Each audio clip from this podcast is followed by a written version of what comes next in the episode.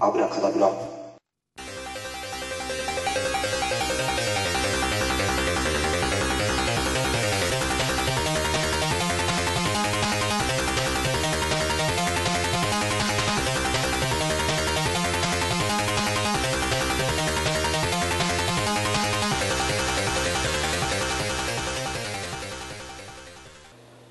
はい今年が前役のミスターコウキですはい、えー今年も面白い映画を探してると思う九太郎です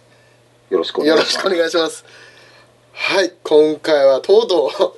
うえ 来ましたよ、ー、来ちゃいましたねこの語る会ちゃんとしたやつだよ今回スカイプ収録ですがうんこれは第何回って数えればいいのいや第1回第0回まあ0回は前回のやつが1回にするならうんこれは2回目に当たりますねうんまあこですよね今回はミスターコウキさんが見た映画ですが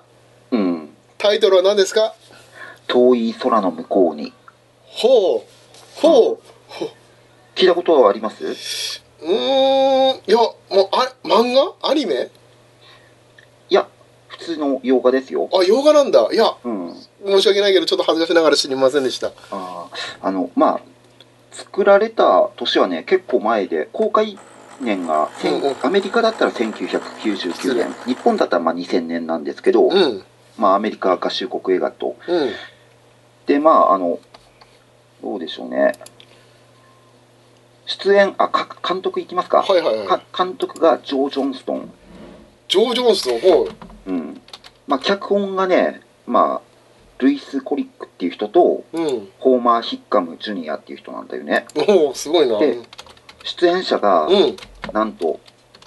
ジェイク・ギレンホールお。おあ若き日のジェイク・ギレンホーああルなでんそうなんだあそうかすよ。うんまだあナイト・こロのーラーじゃない頃の。あ今ちょっとネットで検索したらこのジャケットは見たことあるわ おはいはいはいまあ、ジェイク・ギレンホールのお父さん役で、クうんリス・クーパー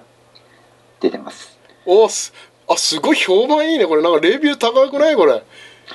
で、まうんあ、あはいらすじ、はいお願いしますはいまあ、簡単に言うと、まはあいごめんなさい、その前にね、遠い空の向こうにって、まあ、放題あるんだけど、現代は、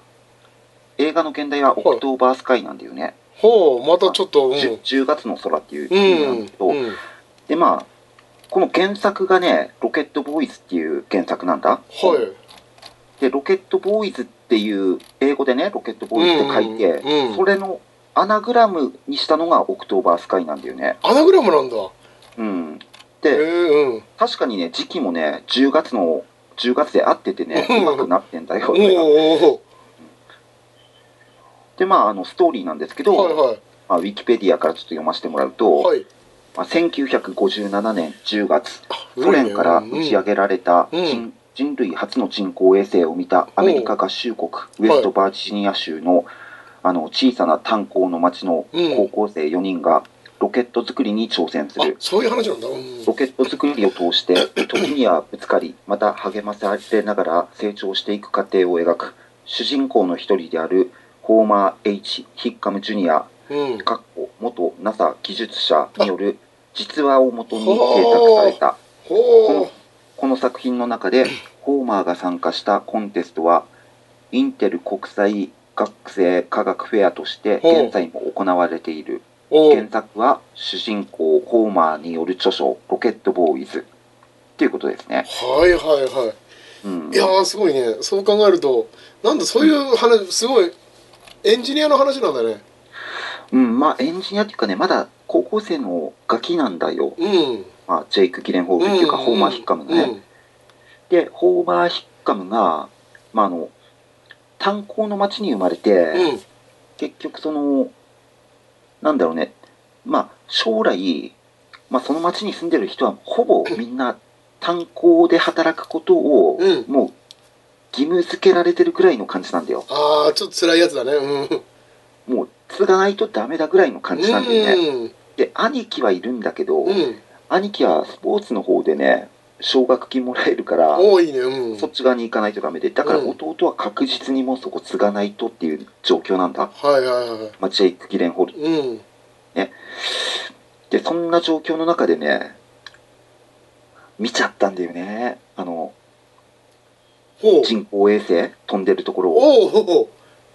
夜空でねあおうあの肉眼でってこと肉眼でね街でみんなでね、うん人工衛星が見れるぞっていうところをね、うんジェイク・ギレンホールがうん 外に出てね見ちゃったんだよそれでもう魔法かかっちゃったの、お魔法なんだわほうほうほうもう取りつかれたんだよねほうほまあねその宇宙に飛んでるその人工衛星をううん世界のみんなが見てると、おうおうそうだねうん、うん今現在そこにそこにも魅力があってもうホーマー・ヒッカムはね取りつかれちゃったのうん人工衛星に行って人工衛星打ち上げるにはロケットを作んなきゃなんなはいいと、はいはいね、でそのロケット作りの試行錯誤ほを描いてるところも好きでううん何回もやっぱり失敗するわけですよああまあそうだねしほんと何回も失敗するよ、うんうん、で実際これ実験やるって言ってもうんそのホーマー・ヒッカムとねやっと集めた仲間4人あ仲間3人はがいてまあ計4人でやるんだけど実験をね高校生4人でいね、はいはいでもいろんな問題あるわけじゃん何にも知識ないし、うんあそういうそういうことかうんうんその前日人工衛星見てそのもう次の日からもうね、メンバー集めてやろうってなあんだけあどでもどうやってやっていいかわかんないかどうやってやっていいかもわかんないし、うん仮にそのやり方分かったとしてもうん道具がないし、うん知識もないし、うんあのやる場所もないとはいはいは何にもないんだよねいうんでそれで一個ずつまあそれをあのな解決していくんだけど、うん解決のしていき方っていうかその過程もいいしうんあとはね、まあ、これネタバレで話していいまあネタバレでで、いきましょうまあ99年の映画だもんね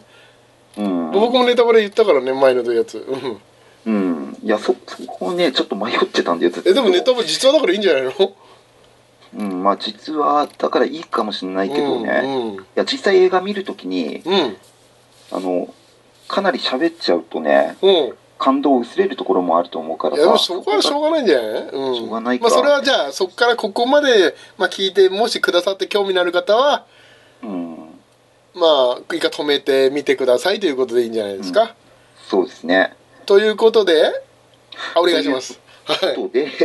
はい、お願いします、まあネタバレありです。ここからは聞かないでくださいよ。興味ある人。はい。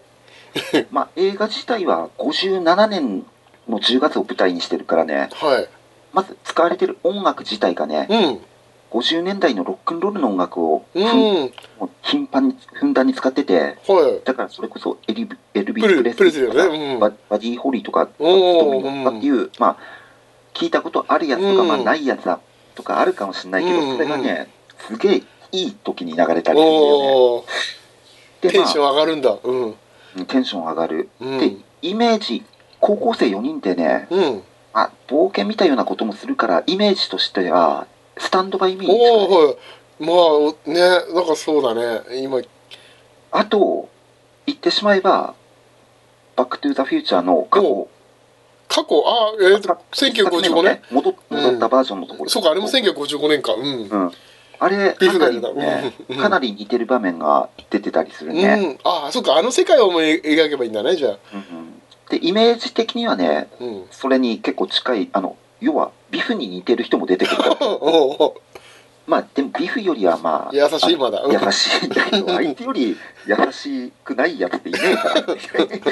まあ、ビフよりは優しいしおおはいバック・トゥ・ザ・フューチャーと比べたらやっぱりシリアス度は高いこっちの方、うん主人公ジェイク・ギレンホールだし、まあそうだねうんまあうん、あんだけど、まあ、音楽的にもねかなり良くてこれは楽しめますとはいはいで舞台がね50年代だから、まあ、スタンド・バイ・ミーとかバック・トゥ・ザ・フューチャーうん的なものがあすとでまあその学生のまあそのね学校だよね学校の中で、まあのけ者扱いなんだよ最初ああはいはい炭鉱の町だからやっぱ炭鉱の方に進まないとのけ者にされると、うんでロケットなんて特にさあの夢の夢のような話じゃんまあそうだねもう全然ね、無理だっていう概念もちょっと出てくるよねソ連がやっとここで初の人工衛星を上げた年うんにだよ、うんその次の日にロケット作りたいなんて学校とかで言い出してね、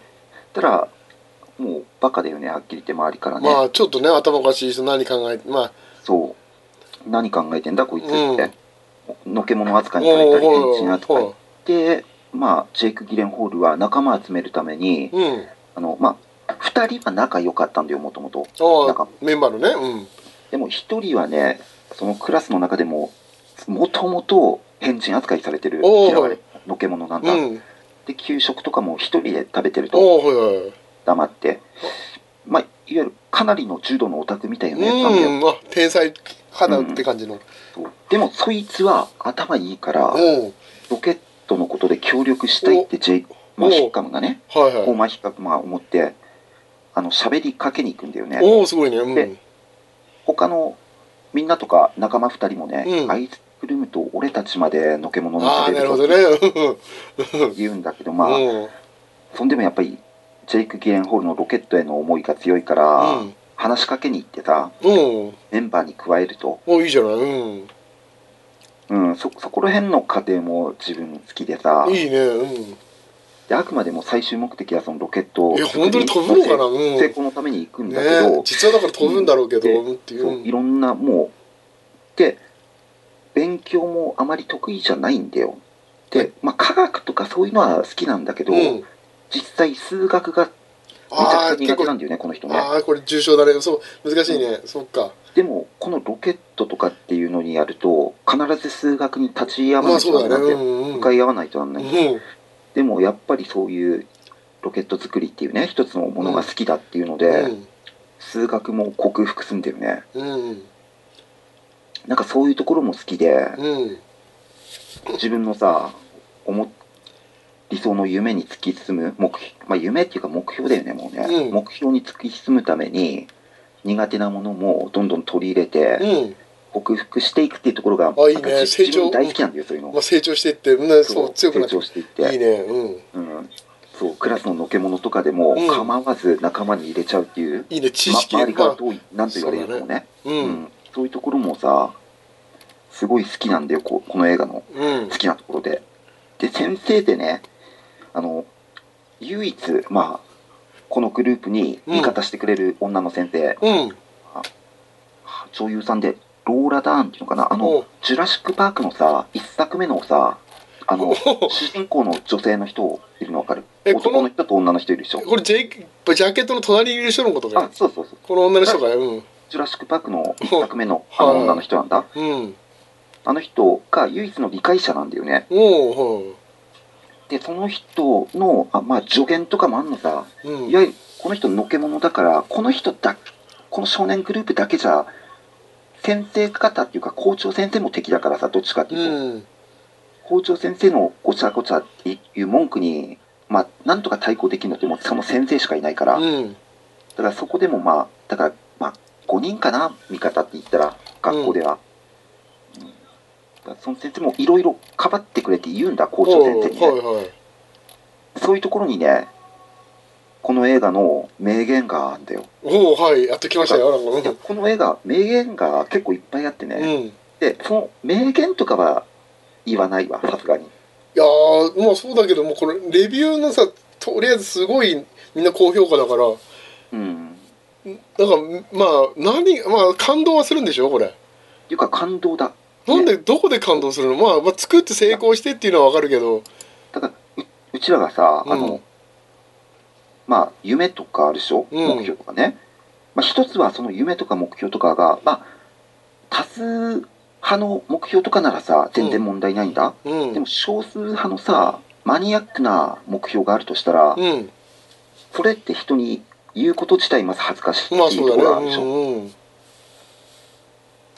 まあそれ仮に言ったとしてうん実行するのも恥ずかしいでしょ、そうだねでうんもうんまあそういうところで大抵多くの人まあ挫折って実いう験かそうだねするところがあるよね、うんでもそういう人とかに見てほしいんでこの映画をああととにかく目標に突き進むっていうのがねもう橋も何もなく突き進むところうんがね感動するんだよそこがジェイク・ギレンホールのフォーマほー・ヒッカムのなんか今レビュー読んでるとあれだねなんかちょっと名言は言うなまあ、よ。名言とか出てこないけどまあ確かに「スタンド・バイ・ミー」や「アメリカン・グラフィティ」と名作映画の演出を随所で拝借している映画、まあ、この人の評判ちょっとです星低いんだけどうん。逆境から主人公がサクセスをつかみ取る典型的なアメリカ映画まあでもね、 うんあの、そうなんだけど、割とこの話のね、サクセスはね、うんお僕たちに近いと思うんだよな、どっちかっていうと。あとあれだねなんかもうひとひねりあったようないいひとひねりあってもいい気がしますが最後の打ち上げシーンは、うんでライリーが病室から見るシーンは良かったあれね、だから、あれもやっぱり、うんそう、空高く打ち上げると、うんあの、せ遠く離れてるだ誰でもが、同時に見ると、その瞬間うに、んそこのなんか、ロマンみたいなやつがあるほ よね。ほほうだ流れ星とかでもさ、うんみんなが見てんだよ。あほの、う興味ある人はね、はいはあの、その時間にい。うん。同じものを、はい。で、喜ぶと感ま動あ、すそると。それがあるの、味わえるんだ。そういうところもね、あの、うんこの映画では一応さりげなく出してる。うん。うん。あとは、まあ、まあ、学校とかの問題は、まあ、今話したこととして、うん。まあ、他にあんのが家族問題なんだよ。おお、はい家。族問題というか、主に父親との問ま題。あ、炭鉱だからね。そっかこれ。は素晴らしいね、ここも。ええそうなんというだ。か、こここの方が素晴らしいかもしれないぐらい素晴炭らしい。鉱夫の父親が、まあ、子供の夢に力を貸すっていう感じかいうんとね、だから全然力貸してくんねえのうよ。ん、まあまあ、そうだよね。炭炭鉱で働かせたいから、まあそうだよつねかせたいから。うん。この父親は炭鉱で一番偉い人だから、まずあ、。そうなんだ。もうん。で、その父親が息子を、二人をね、炭鉱で継がせないっていうのは、周りからまずどう見られるかっていうのもあるでしう。ょ。うん。ね一番偉い人の子供が継がないってうん。あありえないじゃんってうん、いう、そうだね。さ、うんそういうところからまず問題があって、プライドも、うん。ね、か高い人だからさ、うん。ダメなんだけど、そ、そこと確執があんだよね、要は、ヒッカムが、うん。ホーマはーいヒッカムがね。はい。であの対立どんどんしていくわけじゃん、うん。うん、親父はロケットなんてそんなくだらないままごとみたいでうん。夢みたいなことまをあ、や,、言うよね。うん。やめろとかうん、言うね。言うしどんどんそれ悪い方向にま行っちゃあうんだまよあね、まあよくあるパターンだよねそこは、うん、そこだけ聞くんだねうん、ロケットでも何回も打ち上げ実験するんだうん、で打ち上げ実験していくうちにかなり飛ぶようになっていくんだけどおーやっぱりどっかで落ちるんだよおーでその落ちた場所がうん山でおー山火事になったとかそういうようなことでおーあのー捕まっちゃうんだよ、一回。ああまあそっかうんはいここのロケットボーイズがね、はい逮捕されて、で、まあ、父親がそれを見て、すげえ恥ずかしいっていうか、うん今まではこう、お前バカだと思ってたけど、うん今はもっとひどい、俺は恥ずかしいよっていうふうになっていああて、まあねそうそうなるよねまあそこはわかるようんさすがに逮捕されちゃったから、うんあの、ホーマーも、あの、ロケット作り一回挫折すんだよ。そこがはい一番の挫折だと思うんだよね。はでそのロケット打ち上げる場所っていうのがねいうん十何キロも歩いてやるような場所でやってんだ毎回、はいはいうんでそこに小屋建ててたんだけどその小屋も自分でもう燃やしてさ、おーえあうんうんもうこれでもうやめると諦めたっていうか、うんうんやめたっていうことをやんだけやってうん、うん、あの炭鉱で働くようになったおおすごいねうんそうもう諦めてね全てをううんんでもね実際には諦められてないっていうか、うおおよくあるパター ンじゃないそれもん炭鉱まで下で降りるエレベーターみたいなのがあるんだけうど、ん うんやっぱそっからね夜空見上げんだよねおおはホーマー・ヒッカムが、いその時の表情とかがもう何とも言えなくてさ、えこれジャケットの写真は違うのこれそれではない。これカットじゃないんだよそれ笑ってるでしょだって笑ってるねうん笑ってないから、その下に置いてる と。だって、それね、あの、ロケット打ち上げうんから離れて、うんあの、炭鉱に着くっていう、その、なん、なんとも言えない気持ちうんの時に見てるから、その時の夜空見てるのは、すごいうんいい表情して見てるなっていうのがあったね。なるほどね。うん、でまあ確執あんだけど、うん。ずっとあんだけどまあホーマーがねあのその科学の科学フェスティバルみたいなやつで優勝するんだよほで奨学金も出ることになったんだよそれう。で、うん。で喜んで戻ってきてあ違うよ喜んでる時にねうん。そのホーマーの尊敬してる科学者の一人 にうん。あの話しかけられ握手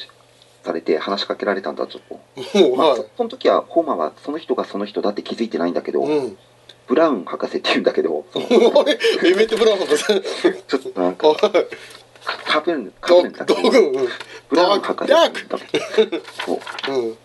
うん、でその後に自分が握手した人はうん。そのブラウン博士だったんだって知ってうん。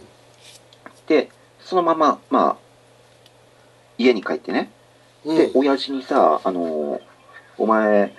うん、ととりあえずおめでとうお前その現場であの憧れのヒーロー自分のヒーローに会ったんだってなって言ったんだうん。したらその返し方がね返す言葉が名言お、なんて言うのそれは。いやそれそれえー、なんだよ、そこまで聞いて、ここまで振って。なんか、それ言えないで言っていいんいじゃなやいのい今言ったらねこれ見てない人はさすがにあの泣けないと思うここまで聞かして、もう。えー、何それ。いやすごい名言出んだよそこでうんいや、なそんかれはね、うんこれだけはごめん言えないわここまで 振っそのとい映て画ね。見て 見て泣いてくれってね言うしかないそう、まあ、これね、レビュー高いけどさ。うん。うんなるほどね。だからポイントとしてはね、はこの映画のポイントとしてはやっぱりあのそのストアンスタンドバイミー的な高高校生4人い。うん。であの夢を追うっていうところがポイントでしょまずねはロケい。ット作りの、はいはいあとこう、まあ、50年代のロックンロールが流れるみたいなまあのね、がうんポイントだよね。うん。うんあ。とその父親との確執と和解はい。これがポイントかなとあと、まあ、ロケットっていうかうんロケットの魅力だよねうん。この4つがポイントで押さえてみていただいたら、お、ちょっとまとめてくれましたね。はい。うん、すごくいいなって思いますねあとまあじゃあちょっと最後にレビューとかちょっと読ませてもらいますねお、いいですね。はい、お願いしまあアマゾンレビューをちょっと読ませてもらいましょうか、おはいそしたらえっ、ー、とまあじゃあ1個目のやつ読もうす。かなはガい。ツンとやられた映画っていうのがねうん。あって「まあ、スター・ウォーズ」や「ゴッドファーザー」「ローマの救出」「バック・トゥ・ザ・フューチャー」など名作と言われる映画を多く見てきましたうん。もちろんどれも素晴らしい作品で感動もしたのですが、どうしても見見る前に他の人の感想や宣伝が目に入ってしまい、純粋な意味でゼロから見て感動したとは言えませんでした。うん。自分の中でこれらの名作と言われているんだから感動するんだろうな、良いと思わないといけないという気持ちがわずかながらありました。うん。名作と言われる絵画を見て名作とこれ長えな、この余分なところ。飛ばしがひどいな。でひどいな。うん。はい。ちょちょっとこの人じゃない人の。ひどい、ひどいな。うんはい。もうちょっと時間も時間だからね。うん。これ、長え、みんな。みんな熱いんだな。思いが熱いってことでしょ。あ まあ、それは伝わったよ、。これ見てて、レビュちょっと待ってね。ー。 ちょっと、繋いでて。うん。もう、はい。もうレビューだっていいでしょ。もうこれでさ。いいんじゃないもう映像いい映画、いい映画だっていうのは分かるよ、これ、レビュー。読まなくても。レ。レビューいいか。まあ、だって160ね、い一人がレビューつけて、星5つだからね。うん。うんほとんどの132人が星5つだから、もうこれだけいい映画だっていうのは分かるよ。なんかさ、夢持ってて、うん。人にあんまり言いたくないような夢で、うん。それをでも絶対自分やりたいと。はい。そういう人に見てほしいなって一番が思うな、まず。はあ。なるほど。うんあ、っていうか自分の言ってることを理解できましたあの、いやー、なんだろうね、これ。聞いててぼーっとしてるところあったけど、でも、き分かったよ。言ってることは分かるよ。熱さは伝わったよ。うん。熱は伝わった。まあね、ちょっと今後、このパターンでいいのかなっていうのはあるけど。うんほんでいや先生なんか聞きたいことない先生からの質問が全くなかったんだけどいやお互いで前回僕なかったでしょいやいやそそこそこを質問したような気したんだけどいやこれさ遠い空の向こうにってことでまあこれ実話だしさこうんのジェイクハッピーエンド最後はその飛ばした後はの後日談みたいなのが語られるの、語られるよそれぞれみんながどうなったのかっていうのはちゃんと出てくるから、そのなそのロケットボーイズたちはみんなどうなの最後それ言っちゃうのそれえだってそこ は実話でしょうんうんでそれはなんか言って主人公主人公の人はねジェイク・ギレンホールね、はいまあそれはもうい思いんだけどさ、うんこれは NASA のエンジニアになってあの宇宙に行く人のにあの指導してるあれが見たいのさあのほらスタンドバイミーだったらさ、うんあのいきなりちょっとがっかりするちょっと寂しいのはいるでしょあの眼鏡かけてる人ちょっと悲しい人生を送ったりとか、そういうのないのうんロケットロケットみんな悲しい成功するの切ないのはねあの要はあのローラ・ダーンというかライリーあ先は生いはいはいはやっぱりあのあと若くして死ぬ、あはいまあそれだけで十分ですねはい、うんうん それが聞きたかったですそういうのがああそうですかはいまあそろそろでもいいお時間なんではいはい じゃあしたっけしたっけ